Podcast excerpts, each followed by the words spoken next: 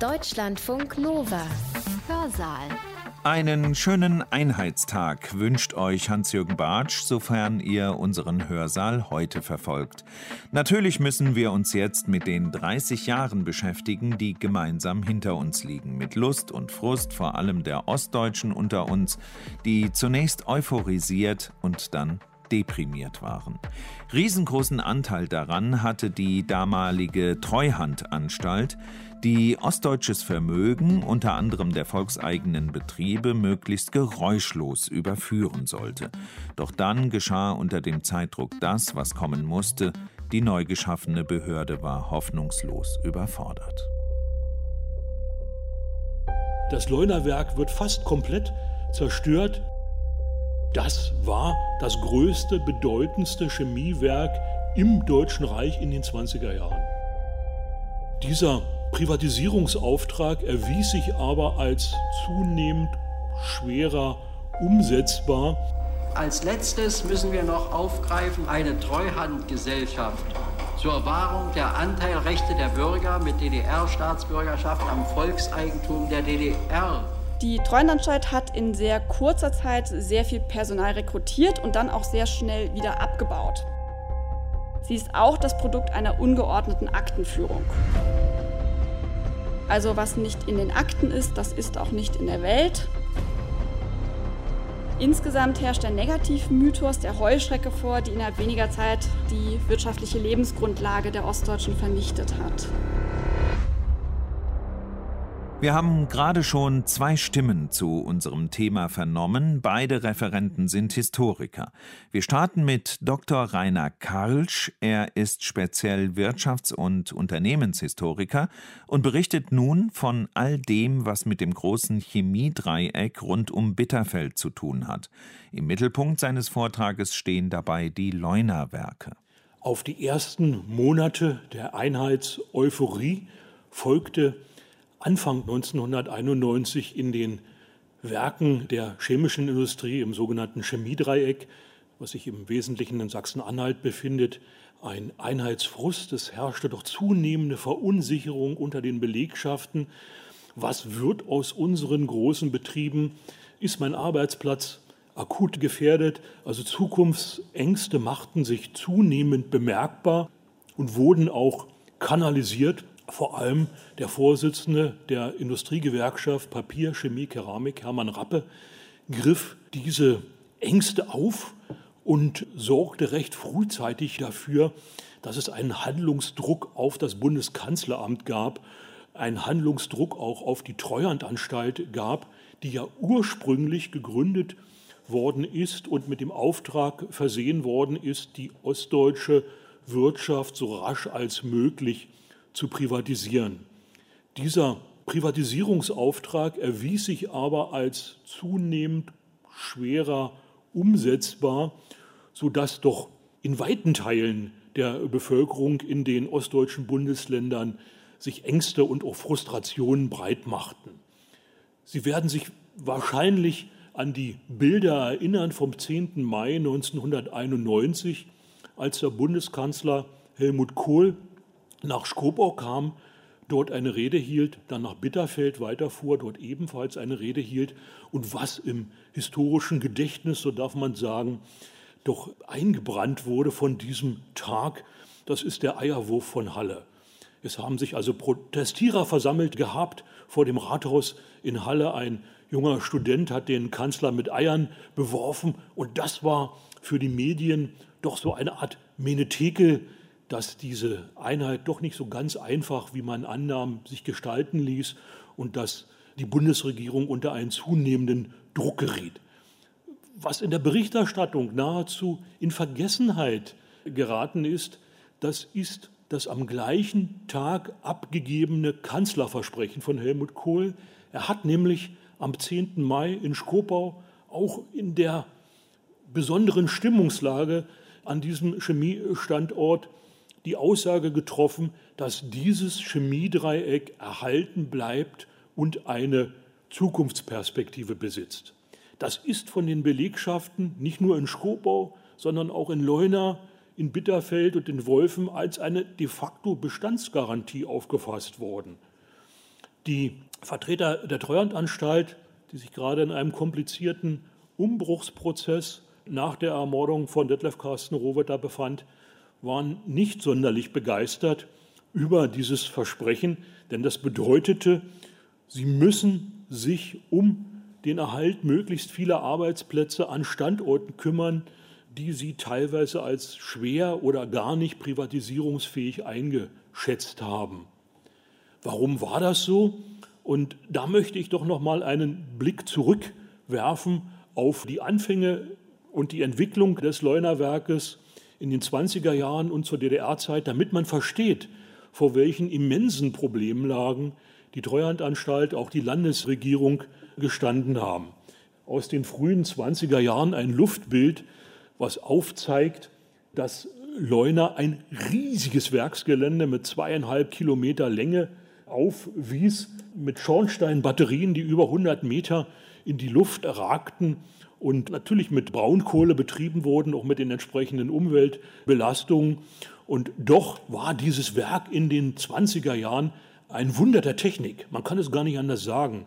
Dort sind Großsynthesen betrieben worden zur Herstellung von Düngemitteln und von Methanol, später auch von Benzin aus Braunkohle. Also das war das größte, bedeutendste Chemiewerk im Deutschen Reich in den 20er Jahren. Das Leunerwerk wird fast komplett zerstört im Verlaufe des Zweiten Weltkrieges, weil es militärstrategisch so wichtig war, als wichtigster Produzent von Treibstoffen für die deutsche Luftwaffe. Was noch existent ist bei Kriegsende, wird von sowjetischen Demontagekommandos abgebaut. Also das Werk ist nach Kriegsende kaum noch vorhanden. Drei Viertel aller Chemiker wandern ab, suchen eine neue Existenz, vor allem in den Westzonen. Insofern ist es ein wahres Wunder, dass der Wiederaufbau in den 50er Jahren mit alten Technologien gelingt.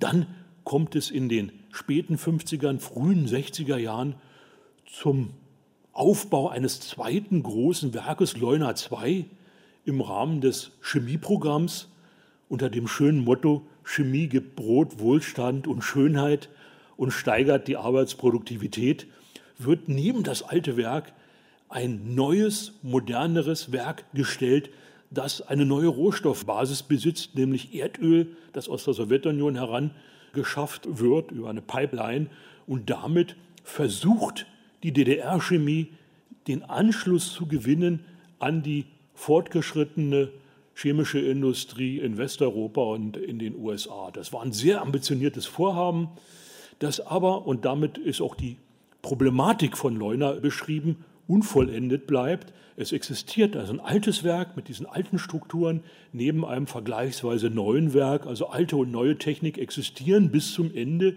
der DDR de facto nebeneinander.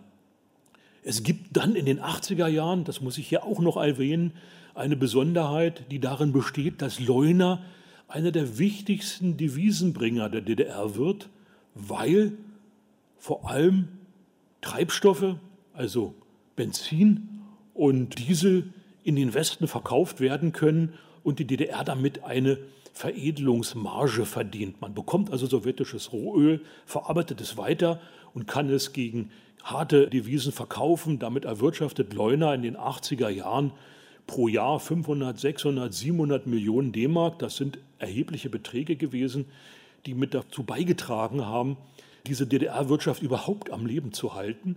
Der Preis dafür war der gewesen, dass das Erdöl immer tiefer aufgespalten werden musste, immer aufwendiger verarbeitet werden musste und Leuna Mitte der 80er Jahre de facto eine heizölfreie Raffinerie war. Das hört sich gut an, war aber enorm kostenintensiv und so eine Raffinerie ist in anderen Teilen der Welt nicht betrieben worden, weil es halt zu teuer gewesen ist. Und damit haben wir die Krux der Leuner Geschichte gefasst. In den frühen 90er Jahren gibt es dann sehr ernüchternde Einschätzungen der westdeutschen Chemieindustrie, was diese ostdeutsche Standorte betrifft.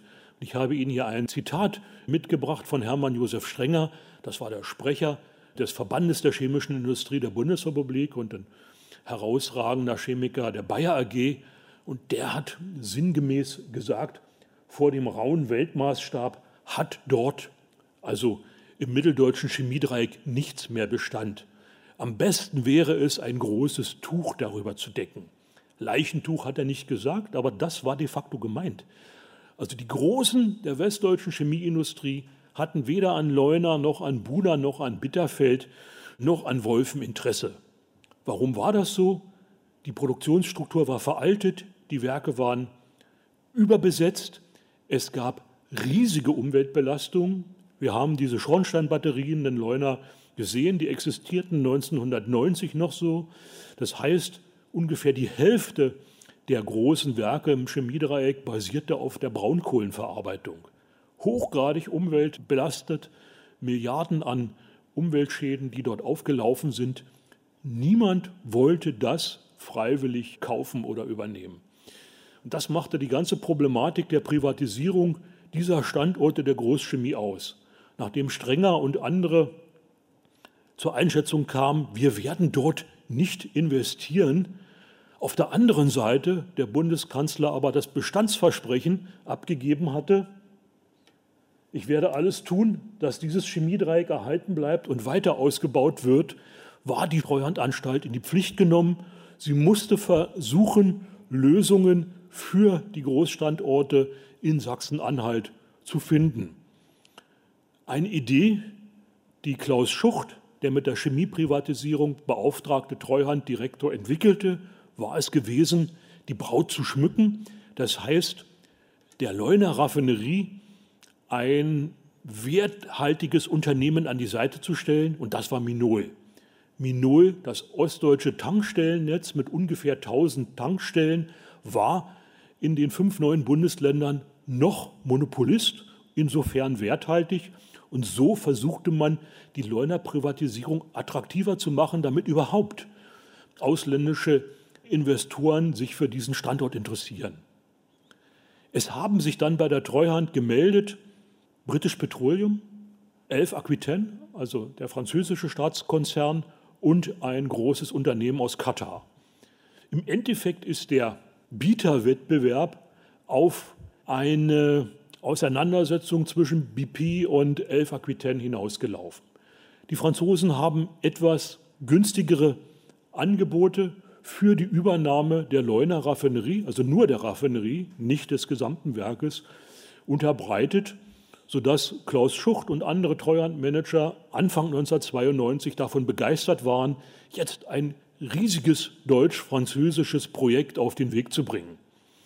Dieses Projekt war von Anfang an mit massiven staatlichen Subventionen versehen. Anders hätte so eine Privatisierung auch nicht erfolgen können. Also bei dem Volumen, das zur Diskussion stand, von rund 5 Milliarden D-Mark für den Neubau einer Raffinerie, war von vornherein vorgesehen, dass mindestens ein Drittel dieses Geldes vom Staate kommen wird.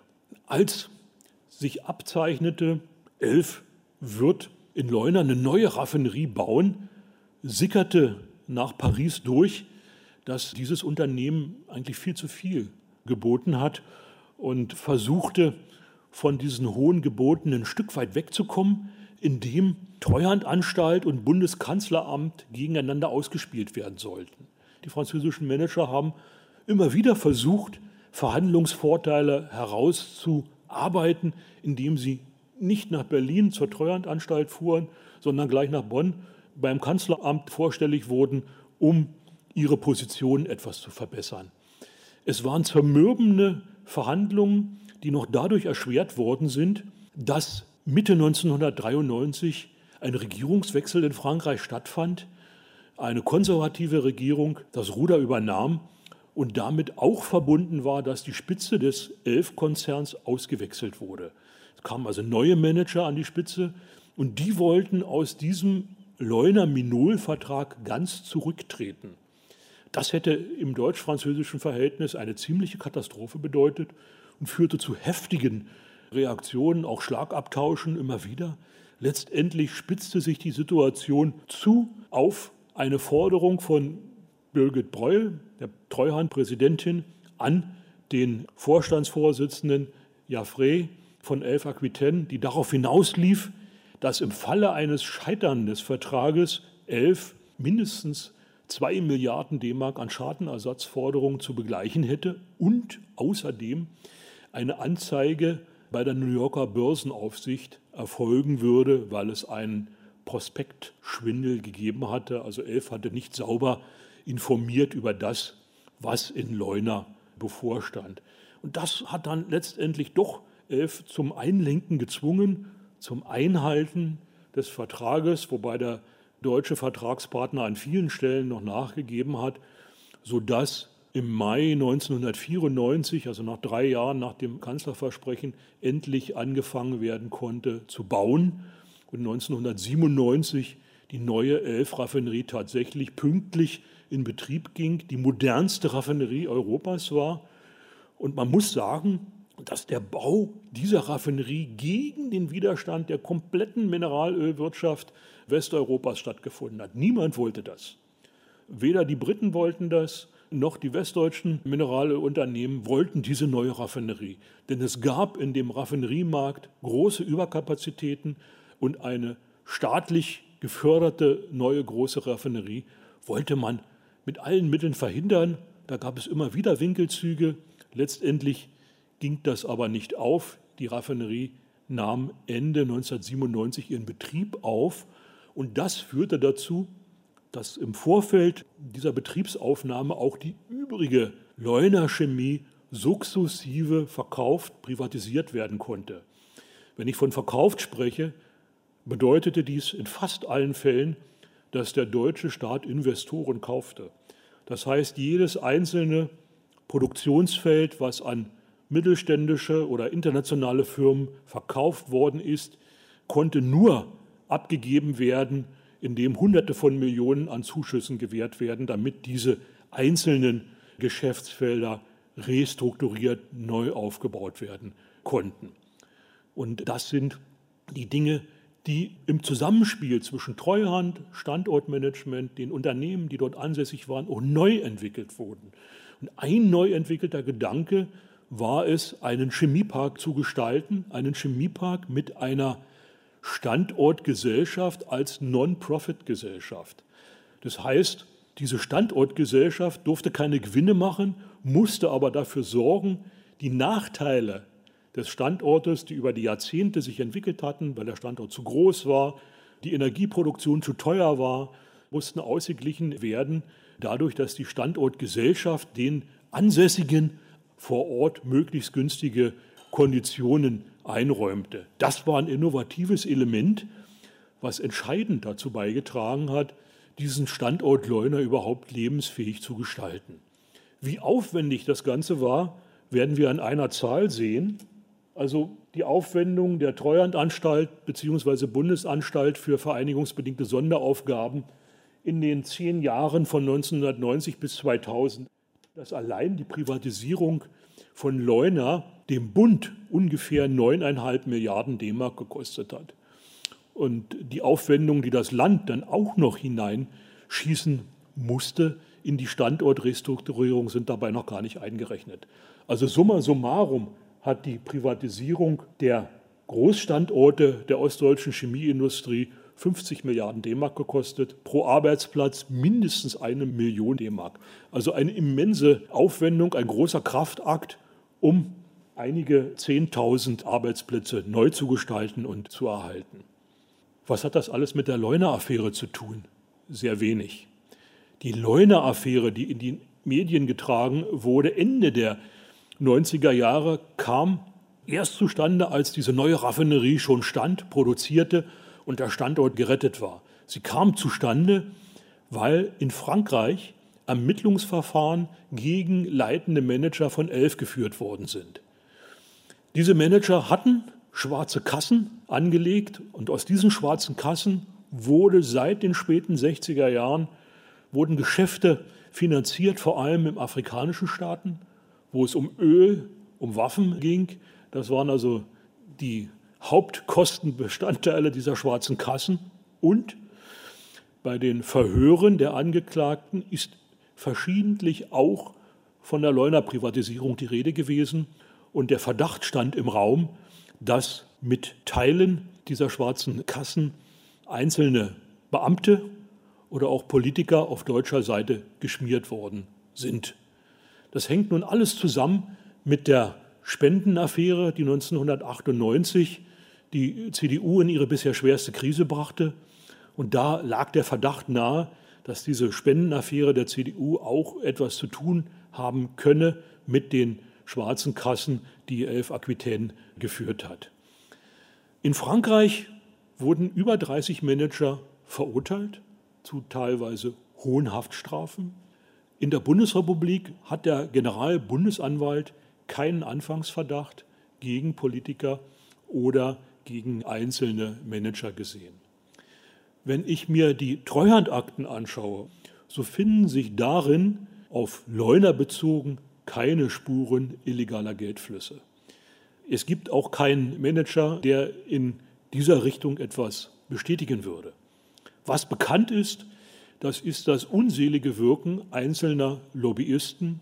Dieter Holzer sei genannt, ein Waffenhändler, der auch in der Leuner-Affäre eine Rolle spielt und gemeinsam mit französischen Lobbyisten in der Schweiz eine de facto schwarze Kasse geführt hat, Gelder hin und her transferierte, ohne dass man deren Verwendung wirklich nachvollziehen kann. Holzer hat mehrfach verkündet, wenn er auspackt, dann wird die Republik erschüttert. Inzwischen ist er verstorben, ausgepackt hat er nicht. Wir können also keine zweifelsfreien, abschließenden Bemerkungen hier angeben.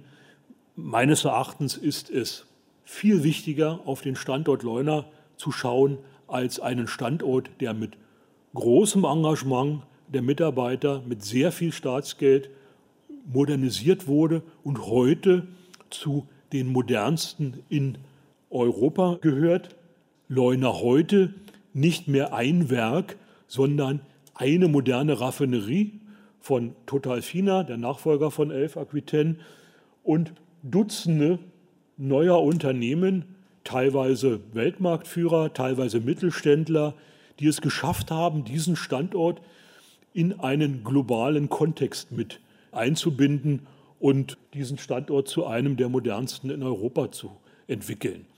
Deshalb plädiere ich dafür, wenn wir uns die Geschichte von Leuna anschauen, nicht nur auf die Affäre zu schauen, die keine war, zumindest keine Leuna-Affäre war, sondern kritisch darauf zu schauen, was ist bei der Privatisierung erreicht worden, was ist falsch gelaufen, was ist übrig geblieben und wie sehen die heutigen Strukturen aus. Das ist für die Menschen vor Ort letztendlich eine viel wichtigere Frage als imaginären Aktenverlusten nachzuspüren oder eine Affäre immer wieder zu perpetuieren, über die wir auch anhand der Treuhandakten nichts wirklich Neues berichten können.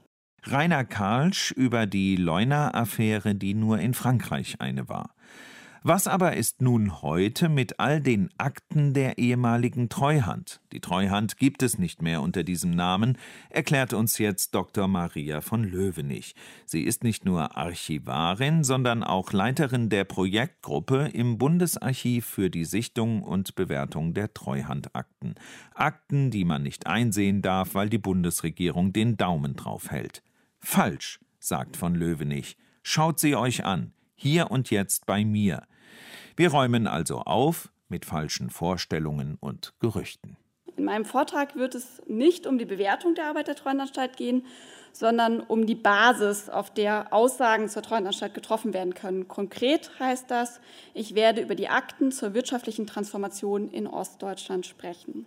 In der aktuellen Debatte um die Treuhandanstalt wird immer wieder auf die Akten Bezug genommen. Regelmäßig wird der umfassende und schnelle Zugang zu den Akten gefordert. Damit verbunden ist die Erwartung, dass viele Fragen, die die Menschen vor allem in den ostdeutschen Bundesländern bis heute umtreiben, anhand der Akten endlich beantwortet werden können. In meinem Vortrag möchte ich daher ein wenig Licht in die Situation bringen. Nun also einige Zahlen und Fakten zur Aufarbeitung der Überlieferung der Treuhandanstalt im Bundesarchiv. Das Bundesarchiv ist unter anderem zuständig für die Überlieferung der obersten und oberen Bundesbehörden und damit auch für die Treuhandanstalt, die seit 1995 unter dem Namen Bundesanstalt für vereinigungsbedingte Sonderaufgaben, kurz BVS, firmiert.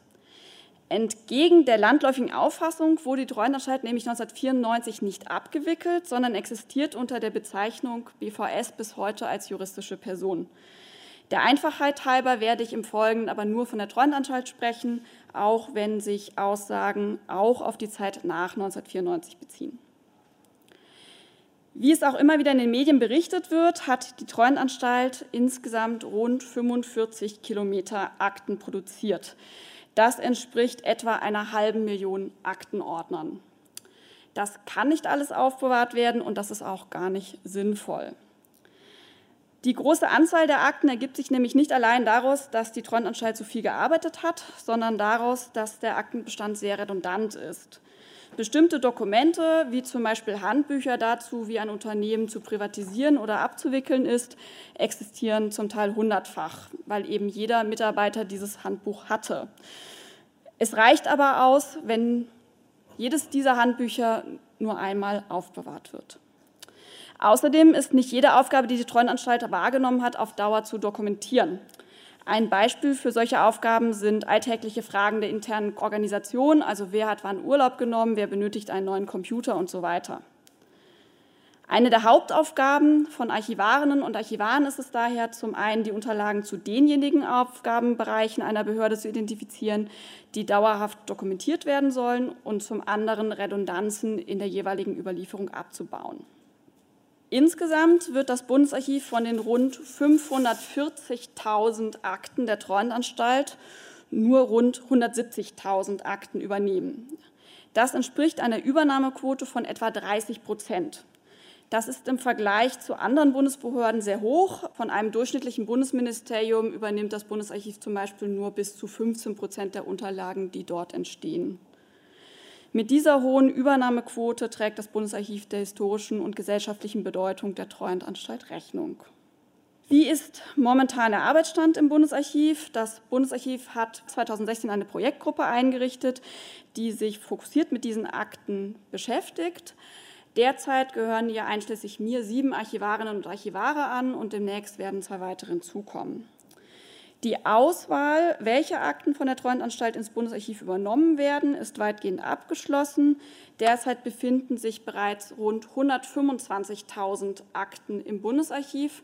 Rund 37.000 Akten haben wir bereits archivisch nutzbar machen können. Und wir gehen davon aus, dass wir die Erschließung der restlichen Akten bis zum Jahr 2031 abschließen können. Und trotz aller Schwierigkeiten, die ich Ihnen gleich schildern werde, möchte ich Sie trotzdem schon jetzt dazu ermutigen, zu uns zu kommen und die Akten der Treuhandanstalt einzusehen. Die Erschließungsdaten von einem Großteil der archivisch bereits erschlossenen Daten können Sie aber auch eigenständig im Recherchesystem des Bundesarchivs einsehen. Der Name ist Invenio Dort finden Sie die Akten unter der Bestandsbezeichnung B412 Bundesanstalt für vereinigungsbedingte Sonderaufgaben in Klammern Treuhandanstalt. In den Medien wurde in den vergangenen Jahren wiederholt berichtet, die Akten der Treuhandanstalt seien unter Verschluss und würden erst ab dem Jahr 2020 allmählich zugänglich. Außerdem wurde zum Teil suggeriert, die Bundesregierung wolle nicht, dass die Unterlagen der Treuhandanstalt eingesehen werden und öffne sie nur auf Druck von Wissenschaft und Medien. Das ist beides so nicht richtig. Der Zugang zu amtlichen Unterlagen ist auf Bundesebene grundsätzlich sowohl dann möglich, wenn die jeweilige Behörde die Unterlagen noch zur Wahrnehmung ihrer Aufgaben benötigt, als auch dann, wenn sie das Bundesarchiv oder ein anderes Archiv des Bundes bereits als Archivgut übernommen hat. Bedingung ist dabei in beiden Fällen, dass die Einsichtnahme der Unterlagen keine Rechte Dritter oder sonstigen rechtlichen Belange entgegenstehen. Und das gilt und galt auch für die Unterlagen der Treuenanstalt. Ob bzw. zu welchen Bedingungen der Zugang möglich ist, das regeln im Wesentlichen zwei Gesetze. Für Unterlagen, die sich noch bei der jeweiligen Bundesbehörde befinden, gilt das Informationsfreiheitsgesetz. Befinden sich die Unterlagen bereits bei uns im Bundesarchiv oder im anderen Archiv des Bundes, dann gilt das Bundesarchivgesetz. Ich möchte mich naturgemäß hier auf das Bundesarchivgesetz beschränken. Also, wie kommen Sie an die Unterlagen der Treuhandanstalt, die sich im Bundesarchiv befinden? Das Bundesarchivgesetz regelt zunächst einmal, dass jedermann auf Antrag das Recht hat, Archivgut des Bundes zu nutzen. Das heißt, das Archivgut des Bundes nicht nur von Wissenschaftlern oder Journalisten, sondern von jedem Bürger eingesehen werden kann. Eingeschränkt oder versagt werden kann dieses Recht nur, wenn Grund zu der Annahme besteht, dass durch die Nutzung das Wohl der Bundesrepublik Deutschland oder eines ihrer Länder gefährdet würde, wenn Grund zu der Annahme besteht, dass der Nutzung schutzwürdige Interessen Betroffener oder ihrer Angehörigen entgegenstehen oder wenn durch die Nutzung Rechtsvorschriften des Bundes über die Geheimhaltung verletzt würden. Bisher haben wir im Bundesarchiv im Kontext der Treuhandanstalt noch nie eine Benutzung versagt, weil die Gefahr bestand, dass dadurch das Wohl der Bundesrepublik Deutschland oder eines ihrer Bundesländer gefährdet würde. Sehr viel relevanter sind dagegen die anderen beiden Punkte, also der Schutz von Interessen Betroffener und die Beachtung von Geheimhaltungsvorschriften des Bundes. Zum einen ist es nämlich so, dass die Akten im erheblichen Umfang personenbezogene Daten enthalten. Bei solchen Informationen muss das Bundesarchiv das Grundrecht auf informationelle Selbstbestimmung der Betroffenen beachten.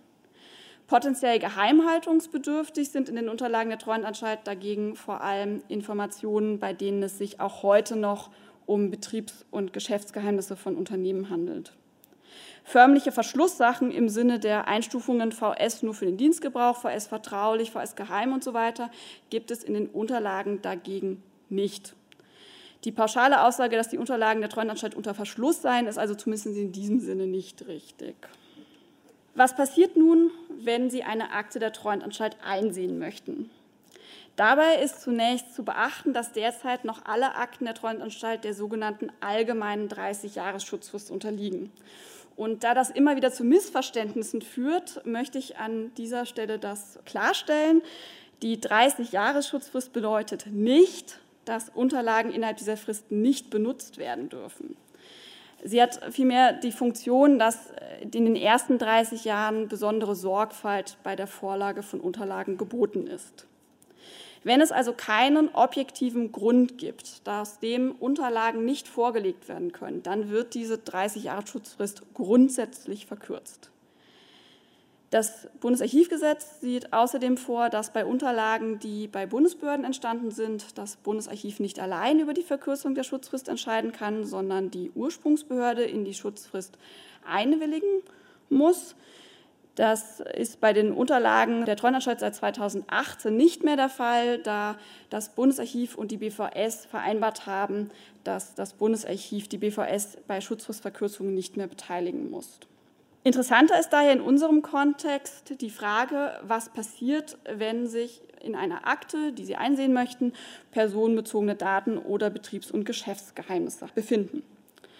Handelt es sich um persönliche Geheimnisse oder Betriebs- und Geschäftsgeheimnisse, dann ist die Vorlage in der Regel nicht möglich. Bei Vorlage solcher Informationen würde sich der zuständige Archivar oder die zuständige Archivarin des Geheimnisverrats schuldig machen und das ist strafbar. Anders sieht es bei personenbezogenen Daten aus, die nicht als Geheimnisse gelten können. Hier kann das Bundesarchiv zwischen dem Recht auf Akteneinsicht des Benutzers und den Rechten der Betroffenen abwägen. Dabei spielt unter anderem eine Rolle, zu welchem Zweck der Benutzer die Akten benötigt. Handelt es sich also um reine private Neugier oder handelt es sich zum Beispiel um ein Forschungsprojekt, an dem vielleicht sogar ein öffentliches Interesse besteht? Je nach Konstellation kann das Bundesarchiv die Benutzung dann mit Auflagen verbinden oder zum Beispiel auch einzelne rechtlich kritische Dokumente vor der Benutzung entfernen. Es gibt aber auch Fälle, in denen die Benutzung einer Akte nicht möglich ist. In jedem Fall bemühen wir uns im Bundesarchiv aber immer, den Interessen der Benutzer, soweit es irgend möglich ist, entgegenzukommen. Zuletzt möchte ich nun, bevor Sie alle einen Antrag auf Benutzung stellen, noch einen Hinweis zur Zeitperspektive geben und zwar ist es zum einen so, dass die Prüfung, ob eine Akte schutzwürdige Belange enthält, einige Zeit in Anspruch nimmt. Konkret veranschlagen wir pro Akte im Durchschnitt eineinhalb Stunden. Das bedeutet, wenn Sie die Einsichtnahme von 25 Akten beantragen, dass eine Mitarbeiterin oder ein Mitarbeiter des Bundesarchivs dafür rund 38 Stunden arbeitet. Das entspricht ziemlich genau einer Arbeitswoche. Da Sie aber im Zweifel nicht die Einzige oder der Einzige sind, die Akten einsehen möchten und die Personalkapazitäten des Bundesarchivs nicht unbegrenzt sind, kann es da zu Wartezeiten kommen. Und auch das Bundesarchiv ist nicht völlig berührt von den Einschränkungen, die sich aus der Corona-Pandemie ergeben. Und zwar können wir derzeit in unseren Lesesälen nur eine eingeschränkte Anzahl von Plätzen zur Verfügung stellen und auch da gibt es Wartezeiten. Nun soll es aber in Medias Res gehen und zwar zu der Frage der Quellenlage. Die öffentliche Debatte zur wirtschaftlichen Transformation in Ostdeutschland fokussiert sich momentan fast ausschließlich auf die Treuhandanstalt. Sie lässt dabei außer Acht, dass die Treuhandanstalt nur eine von mehreren Akteuren war, die auf diesem Feld tätig waren. Und zwar gab es eine Vielzahl von Playern sozusagen, die für ganz unterschiedliche Teilbereiche des Transformationsprozesses verantwortlich waren und diesen auch mit geprägt haben. Bei der Frage, welche Quellen Aufschluss über das Geschehene geben, ist es daher wichtig, sich dieses Umstandes bewusst zu sein. Denn je nach Fragestellung können nur unter Einbeziehung der Unterlagen von möglichst vielen dieser Akteure verlässliche Aussagen getroffen werden. Um die Verbindungen zwischen den verschiedenen Akteuren verdeutlichen zu können, möchte ich mit den Aufgaben der Treuhandanstalt selbst beginnen. Die Treuhandanstalt hatte den Status einer Bundesoberbehörde und Bundesoberbehörden haben in der Regel sogenannte durchführende Aufgaben. Das heißt, sie setzen Entscheidungen um, die im politischen Prozess erarbeitet wurden. Das war auch bei der Treuenanstalt der Fall. Auf politischer Ebene wurde entschieden, dass die Volkswirtschaft der DDR zügig privatisiert werden soll. Die Treuenanstalt war dann dafür zuständig, das im Einzelfall nach betriebswirtschaftlichen Maßstäben umzusetzen. Sie finden daher in den Unterlagen der Treuhandanstalt vor allem Informationen zu den Privatisierungen, Reprivatisierungen, Abwicklungen usw. So der einzelnen Unternehmen. Auskünfte zum Beispiel zu strukturpolitischen Entscheidungsprozessen enthalten sie dagegen, wenn überhaupt, mittelbar. Dazu müssen wir eine Ebene höher gehen, und zwar auf die Ebene der obersten Bundesbehörden. Beginnen möchte ich bei den obersten Bundesbehörden mit dem Bundeskanzleramt, kurz BK-Amt. Grundsätzlich bieten die Unterlagen des Bundeskanzleramts für alle wesentlichen Aufgaben, die die Bundesregierung wahrnimmt, eine Art Rückgratüberlieferung. Das heißt, dass sich in den Akten des Bundeskanzleramts die entsprechenden Entscheidungsprozesse in verdichteter Form spiegeln. Hinzu kommt, dass gerade in der Anfangsphase des Vereinigungsprozesses das Bundeskanzleramt in viele Entscheidungen und Prozesse besonders eng eingebunden war. Wie eben dargelegt, hatte die Treuhandanstalt den Status einer oberen Bundesbehörde und obere Bundesbehörden unterliegen grundsätzlich der Aufsicht einer obersten Bundesbehörde, in der Regel eines Bundesministeriums. Im Fall der Treuhandanstalt war das das Bundesministerium der Finanzen, kurz BMF, das diese Aufgabe im Einvernehmen mit dem Bundesministerium für Wirtschaft, kurz BMWI, wahrnahm. Die Treuhandanstalt handelte also entgegen der öffentlichen Wahrnehmung nicht völlig im luftleeren Raum. Es war vielmehr so, dass sie vor allem bei Entscheidungen im Rahmen der Privatisierung großer Unternehmen die Genehmigung des BMFs einholen musste. Das BMW war neben der mit dem BMF geteilten Fachaufsicht über die Treuhandanstalt für die strukturpolitischen Maßnahmen der Bundesregierung zuständig. Ein Stichwort hier ist das Maßnahmenpaket Aufbau Ost. Ziel der entsprechenden Maßnahmen war die Angleichung der Lebensbedingungen in Ostdeutschland an das Niveau in Westdeutschland. Je nach thematischem Schwerpunkt können die Überlieferungen weiterer Bundesressorts einschlägig sein. Bei Fragen, die die Beseitigung ökologischer Altlasten betreffen, ist das Bundesministerium für Umwelt, kurz BMU, bei Fragen, die den Arbeitsmarkt berühren, das Bundesministerium für Arbeit und Soziales, kurz BMAS. Dass die Treuhandanstalt für die Privatisierung, Abwicklung und so weiter der volkseigenen Wirtschaft zuständig war, ist hinlänglich bekannt. Weniger stark im kollektiven Bewusstsein verankert sind zwei Aufgaben, die sie in Abstimmung mit zwei weiteren im Zuge der Wiedervereinigung eingerichteten Stellen wahrnahmen, und zwar der Reprivatisierung von Vermögenswerten und der Verwaltung des Vermögens der Parteien und Massenorganisationen der DDR. Zunächst zur Reprivatisierung. Im Zuge der Wiedervereinigung stellte sich auch die Frage, was mit Vermögenswerten passieren sollte, die seit der Zeit des Nationalsozialismus in Ostdeutschland enteignet worden waren. Und man entschied, dass zumindest Vermögenswerte, die den Eigentümern vom nationalsozialistischen Regime oder von der Regierung der DDR entzogen worden waren, dass die zurückerstattet werden sollten. Ausgenommen blieben Vermögenswerte, die die sowjetischen Besatzer in der Zeit zwischen 1945 und 1949 beschlagnahmt hatten. Mit der Bearbeitung der entsprechenden Anträge auf Reprivatisierung wurde das Bundesamt zur Regelung offener Vermögensfragen beauftragt, kurz BAROF. Natürlich sind auch Unternehmen, Unternehmensteile und von Unternehmen genutzte Immobilien und so weiter enteignet worden, die dann anschließend eben unter Treuhandverwaltung standen. Und daher arbeitete die Treuhandanstalt eng mit dem BAROF in diesem Bereich zusammen.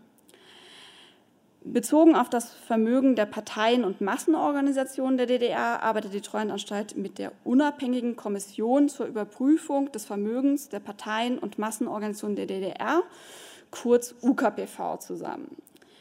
Die UKPV hatte die Aufgabe zu prüfen, welche Vermögenswerte, die sich vor der Wiedervereinigung im Besitz der Parteien und Massenorganisationen der DDR befunden hatten, dem Staat, Privatpersonen oder der jeweiligen Partei oder Organisation gehörten. Solange die UKPV diese Fragen nicht geklärt hatte, verwaltete die Treuhandanstalt die entsprechenden Vermögenswerte stellte die UKPV fest, dass ein Vermögenswert dem Staat zustand. Dann veräußerte die Treuhandanstalt ihn.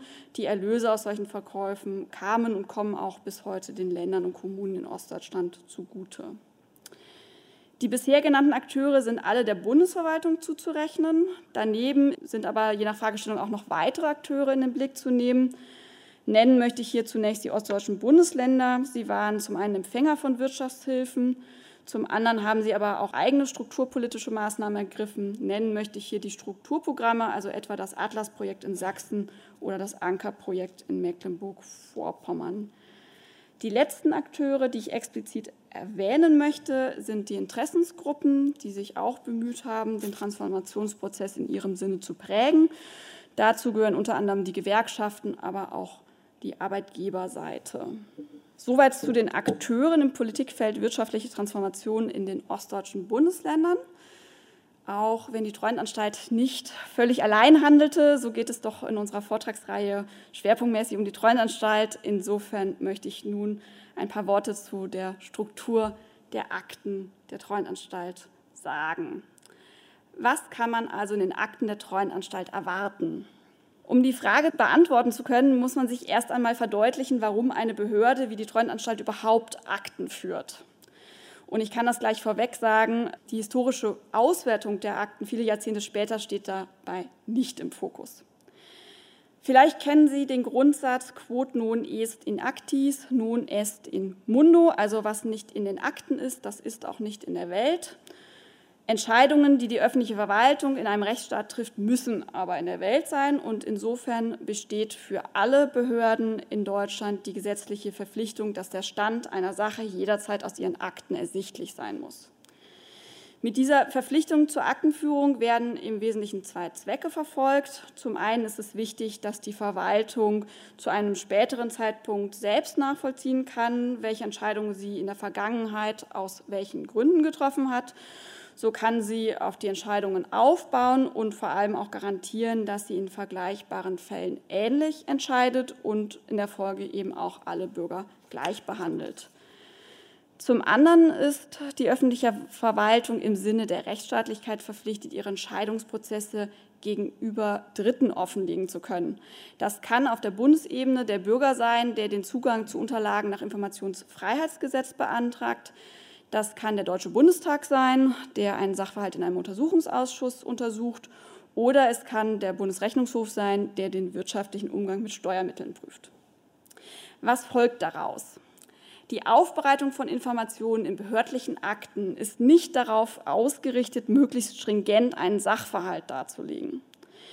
Vielmehr werden bei guter Aktenführung sehr kleinteilig zahlreiche Einzelaspekte eines Sachverhalts dokumentiert, der Fokus liegt dabei häufig nicht auf den Teilaspekten eines Sachverhalts, die dann in der historischen Rückschau als besonders interessant erscheinen. Einige historische relevante Informationen sind gegebenenfalls auch gar nicht enthalten und zwar nicht unbedingt, weil man sie nicht dokumentieren wollte, das kommt natürlich auch vor, sondern weil sie für die Verwaltungsarbeit zeitgenössisch nicht relevant waren. Und noch ein weiterer Aspekt ist von Bedeutung.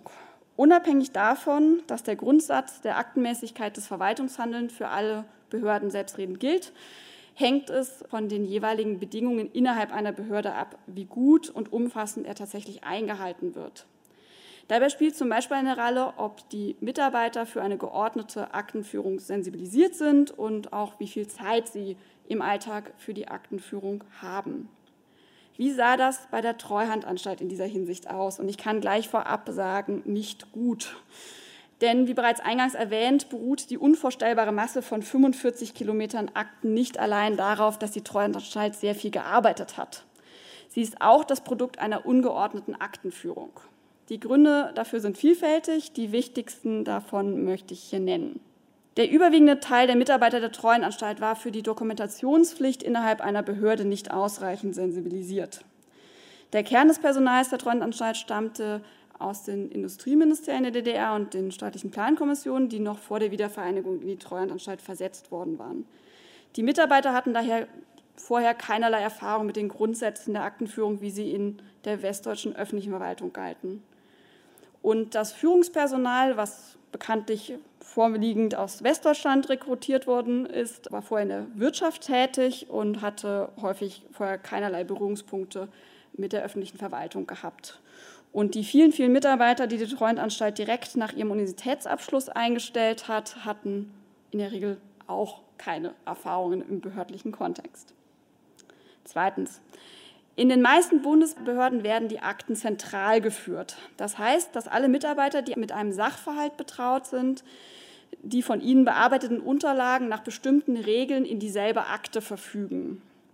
In der Treuhandanstalt fand dagegen fast ausschließlich die sogenannte Bearbeiterablage Anwendung. Und das heißt, dass jeder Bearbeiter seine Unterlagen nach seinen eigenen Regeln bei sich am Arbeitsplatz verwaltet hat. Das kann und hat in der Treuhandanstalt dazu geführt, dass Dokumente nicht immer im logischen Zusammenhang gelagert wurden. Außerdem wurden Dokumente häufig viele Male kopiert, da jeder, der mit dem Sachverhalt zu tun hatte, sie eben bei sich auch nochmal abgelegt hat. Und wie bereits erwähnt, führt auch das dazu, dass die Unterlagen in hohem Maße redundant sind. Drittens. Die Treuhandanstalt hat in sehr kurzer Zeit sehr viel Personal rekrutiert und dann auch sehr schnell wieder abgebaut. Viele Mitarbeiter verließen die Treuhandanstalt schon nach wenigen Monaten wieder und damit einherging, dass die Treuhandanstalt sich fast permanent selbst umorganisierte, sodass die Zuständigkeit für Aufgaben wanderte. Zum Teil wanderten die Akten mit, zum Teil hat dann die neue Organisationseinheit einfach neue Akten angelegt. Auch das tut einer kontinuierlichen Darstellung von Sachverhalten innerhalb einer Akte nicht gut. Und viertens spielte nicht zuletzt der immense Zeitdruck eine Rolle. Unter den Mitarbeitern, unter denen eben die Mitarbeiter der Treuhandanstalt arbeiteten. Und das kennt vermutlich jeder, der in einer öffentlichen Verwaltung arbeitet oder schon mal gearbeitet hat, sobald es stressig wird, ist die Aktenführung das Erste, was vernachlässigt wird. Um das Gesagte noch einmal zusammenzufassen. In den Akten ist in vielen einzelnen Schreiben, Vermerken und sonstigen Dokumenten das Verwaltungshandeln der Treuhandanstalt abgebildet. Es handelt sich dabei um keine stringente Erzählung eines Sachverhalts, sondern um viele einzelne dokumentierte Schritte und Entscheidungen. Ein Gesamtbild aus dem zu formen, ist die Aufgabe desjenigen, der diese Akten auswertet. Bei der Treuhandanstalt kommt hinzu, dass die Aktenführung nicht optimal war und dass dadurch zusätzlich beschwert wird, das Geschehene unter Berücksichtigung aller Aspekte zu rekonstruieren. Soweit zur Struktur der Unterlagen der Treuhandanstalt. Ich möchte nun noch ein paar Worte zu den inhaltlichen Schwerpunkten der Akten verlieren. Wie vorhin dargelegt, hatte die Treuhandanstalt sogenannte durchführende Aufgaben, also sie setzte den politischen Beschluss um, die volkseigene Wirtschaft der DDR möglichst schnell zu privatisieren. Dementsprechend liegt der Fokus der Überlieferung auch deutlich auf Akten, die einzelne Unternehmen betreffen. Kern dieser Überlieferung sind die sogenannten Unternehmensakten, wie vorhin ausgeführt, war die Aktenführung eher chaotisch. Das führte relativ bald dazu, dass die Treuhandanstalt selbst wesentliche Dokumente nicht wiedergefunden hat. Und sie hat daher die sogenannten Unternehmensakten eingeführt. Und zwar wurden nach Abschluss einer Privatisierung, Reprivatisierung, Abwicklung und so weiter alle wesentlichen Dokumente zu einem Unternehmen in sogenannten Registerpunkten zusammengefasst. Und Registerpunkt A enthält so die Unterlagen zu den Unternehmensstammdaten, Registerpunkt B die Unterlagen zur Unternehmensführung, Registerpunkt C die Unterlagen zu den zugehörigen Immobilien und Registerpunkt D Unterlagen zur Privatisierung und so weiter. Das Bundesarchiv übernimmt alle vorhandenen Unternehmensakten mit Ausnahme der Akten zum Registerpunkt K Vertragsmanagement. Der Grund hierfür ist, dass die wesentlichen Informationen zum Vertragsmanagement zusätzlich in einer Datenbank nachgehalten wurden. Diese Datenbank hat das Bundesarchiv ebenfalls bereits übernommen und das wäre dann beides eben eine redundante Überlieferung. Abgesehen aber davon sollten sich bereits jetzt oder in Zukunft zu jedem Treuhandunternehmen Unternehmensakten im Bundesarchiv befinden. Insgesamt handelt es sich dabei um einen Korpus von rund 120.000 Akten. Damit haben die sogenannten Unternehmensakten den größten Anteil an der Überlieferung der Treuhandanstalt im Bundesarchiv. Die übrigen rund 50.000 Akten, die das Bundesarchiv von der Treuhandanstalt übernommen hat und beziehungsweise noch übernehmen wird, verteilen sich auf ganz unterschiedliche Bereiche. Es handelt sich dabei unter anderem um die Handakten der Präsidenten bzw. der Präsidentin, des Generalbevollmächtigten oder der anderen Mitglieder des Vorstandes. Aber es gibt auch Akten von Direktoraten, die Grundsatzfragen, die Innenrevision und so weiter betreffen. Besonders hervorheben möchte ich hier aber die Unterlagen der Gremien. Zunächst erwähnen möchte ich die Sitzungsunterlagen des Vorstands und des Verwaltungsrats der Treuhandanstalt. Und zwar kamen die Mitglieder des Vorstands regelmäßig zusammen, um treuhandinterne Fragen und vor allem Fragen einzelner Unternehmensprivatisierungen zu besprechen. Der Verwaltungsrat der Treuhandanstalt war quasi der Aufsichtsrat der Treuhandanstalt. Ihm gehörten ganz klassisch Manager großer Unternehmen an, aber auch die Ministerpräsidenten der ostdeutschen Länder und Vertreter der Gewerkschaften. In den Sitzungsunterlagen des Verwaltungsrats und des Vorstands finden sich zu vielen Unternehmen verdichtete Informationen, die einen guten ersten Überblick über die Geschehnisse geben. Zu beachten ist allerdings, dass in der Regel nur große Unternehmen oder besonders prominente Fälle in diesen Gremien behandelt wurden. Das dritte Gremium, das ich ansprechen möchte, ist der Leitungsausschuss. Der Leitungsausschuss war ein vom Bundesfinanzministerium eingesetztes Gremium, das die Sanierungs- und Privatisierungsfähigkeit größerer Unternehmen überprüfte. Es bestand fast ausschließlich aus Vertretern von Wirtschaftsprüfungsgesellschaften. Auch in diesen Unterlagen finden sich verdichtete Informationen zu Unternehmen, die den ersten Einstieg in die Beschäftigung erleichtern. Wegen der großen Bedeutung der drei genannten Gremien, also des Vorstands, des Verwaltungsrats und des Leitungsausschusses, hat das Bundesarchiv die entsprechenden Unterlagen bereits vor einiger Zeit bis zum Ende des Jahres 1994 digitalisiert und in Teilen auch anonymisiert. Sie können diese Digitalisate beim Bundesarchiv bestellen und wir stellen dafür lediglich die Kosten für die verwendeten Speichermedien und die Versandkosten in Rechnung welche Rolle können die Akten in der öffentlichen Debatte um die Treuhandanstalt spielen. Momentan wird die Debatte vor allem von den persönlichen Erfahrungen der Betroffenen geprägt. Die Kritiker und die Verteidiger der Treuhandanstalt stehen sich dabei weitgehend unversöhnlich gegenüber. Insgesamt herrscht der Negativmythos der Heuschrecke vor, die innerhalb weniger Zeit Jahre die wirtschaftliche Lebensgrundlage der Ostdeutschen vernichtet hat. Die stärkere Einbeziehung der Akten der Treuhandanstalt und der anderen Akteure im Transformationsprozess kann die Chance bieten, mehr Zwischentöne in die Debatte einzubringen. Oder anders ausgedrückt, sie können dazu beitragen, dass aus dem Schwarz und dem Weiß vielleicht ein bisschen mehr Grau wird. Die Erweiterungshaltung kann dabei aber nicht sein, dass die Akten einfache Antworten geben.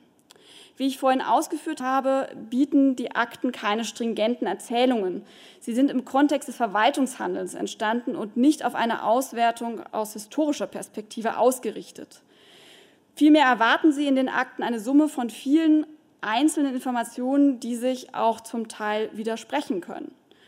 Diese Informationen gilt es wie ein Mosaik zu einem Gesamtbild zusammenzusetzen. Und am Ende werden vermutlich auch viele Antworten ein wenig diffus bleiben. Eine Gefahr, der es zu widerstehen gilt, ist, nur diejenigen Dokumente heranzuziehen, die die eigene Sichtweise stützen und damit den eigenen Argumenten Kraft verleihen. Die Vielfältigkeit und die Widersprüchlichkeit der vorhandenen Unterlagen bietet diese Möglichkeit durchaus. Und daher möchte ich als etwas an der Seitenlinie stehende Archivarin an Sie den Appell richten, Nutzen Sie die Akten im Bundesarchiv und in anderen zuständigen Archiven. Beziehen Sie dabei, soweit möglich, die Akten und damit die Perspektiven aller am Prozess Beteiligten ein und seien Sie offen für Erkenntnisse, die Ihrem bisherigen Bild von dem Geschehenen vielleicht widersprechen. Dann können die Akten einen wichtigen Beitrag zu einer differenzierten Bewertung der Treuhandanstalt leisten. Die Historikerin und Archivarin Maria von Löwenich über die offenen Akten der Bundesanstalt für vereinigungsbedingte Sonderaufgaben ehemals Treuhand. Das waren Ausschnitte aus einer Veranstaltungsreihe des Instituts für Zeitgeschichte München-Berlin und der Bundesstiftung Aufarbeitung vom Juli 2020 unter dem Titel Die überforderte Behörde. Neue Forschungen zur Treuhandanstalt. Und das war auch unser Beitrag aus dem Hörsaal zum Tag der deutschen Einheit. Deutschlandfunk Nova. Hörsaal. Samstag und Sonntag um 18 Uhr. Mehr auf deutschlandfunknova.de.